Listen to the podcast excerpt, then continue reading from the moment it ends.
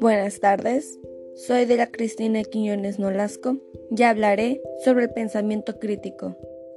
¿Alguna vez te has preguntado cómo es que resolvemos los problemas o cómo tomamos decisiones?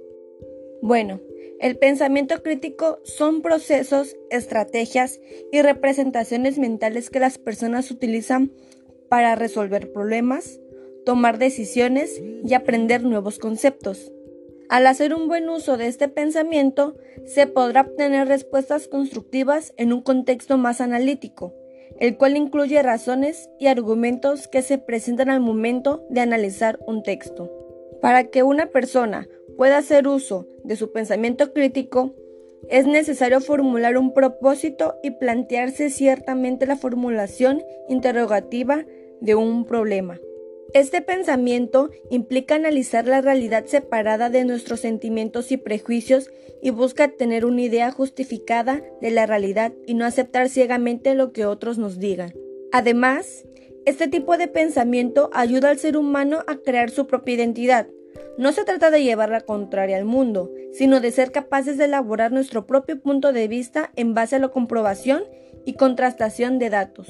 De igual manera, se busca generar enunciados objetivos que al mismo tiempo sean éticamente correctos y verdaderos. Para eso hay que juntar evidencias, información precisa y ser equitativos, dejando de lado impresiones personales, ya que las mentiras y el escepticismo anularán el pensamiento crítico. Este pensamiento está relacionado con otras capacidades, tales como la creatividad, la lógica o la intuición, permitiéndonos elaborar nuevas estrategias y formas de ver y percibir las cosas. Tener una buena capacidad de pensamiento crítico nos ayuda a evitar el conformismo y avanzar como seres humanos, evitando que exista un único modo de ver el mundo. ¿Qué habilidades implica tener un pensamiento crítico? Tener este pensamiento supone que el individuo que lo tiene posee algún grado las siguientes habilidades o rasgos. 1 Capacidad de reflexión. Es ser capaz de asociar la información que nos llega con su significado a un nivel tanto superficial como profundo. 2. Flexibilidad. Este pensamiento implica la capacidad de dudar de lo que percibimos, así que es necesaria la flexibilidad mental para que nos permita visualizar otras perspectivas diferentes y puedan ser objetivas y producir resultados buscados. 3. Lógica y detección de sesgos es la capacidad de visualizar la lógica o la falta de ella en lo que analizamos, así como los posibles fallos de sesgos pueden tener las afirmaciones y pensamientos respecto a ellas. Resulta fundamental en este aspecto. 4. Teoría de la mente. Todas las afirmaciones y opiniones se presentan en base a lo que los seres humanos consideran correcto, así que el conocimiento puede estar sesgado incluso a propósito. 5. Capacidad de dudar de las cosas. Es necesario que las dudas se circunscriban a lo razonable, pues de lo contrario se podría dudar de todo principio existente.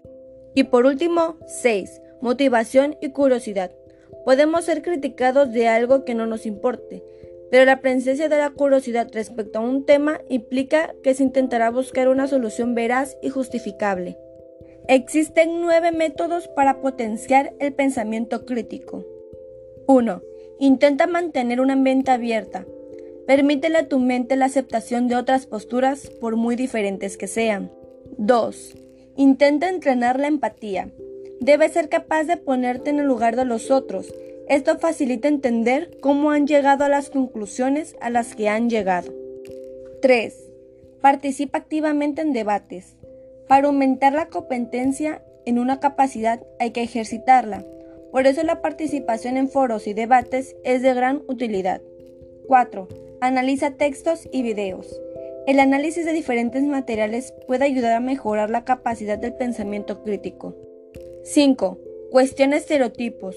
Busca información de algún estereotipo que lo ponga en cuestión para ver hasta qué punto sirve para explicar la realidad.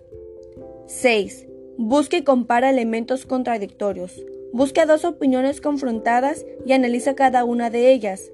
Esto permite observar qué puntos débiles tienen dichas argumentaciones. 7. Investiga y fórmate.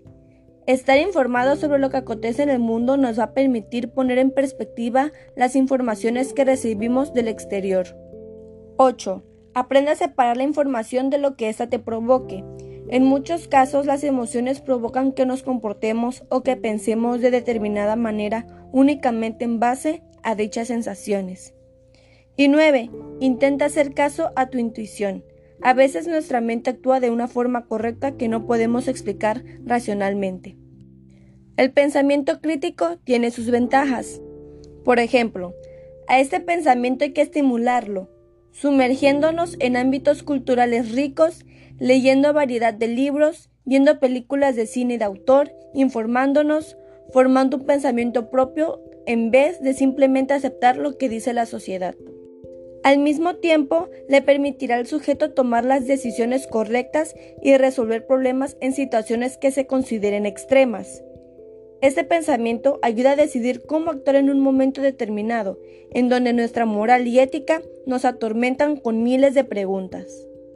En conclusión, el pensamiento crítico nos ayuda a analizar y evaluar información existente respecto a un tema, a tomar nuestras propias decisiones y a formar nuestro pensamiento propio en vez de aceptar lo que dice la sociedad. Y de igual manera nos ayuda a tener una idea justificable de la realidad. Además, nos ayuda a tener ciertas habilidades, las cuales son importantes y las podemos llevar a cabo a lo largo de nuestras vidas.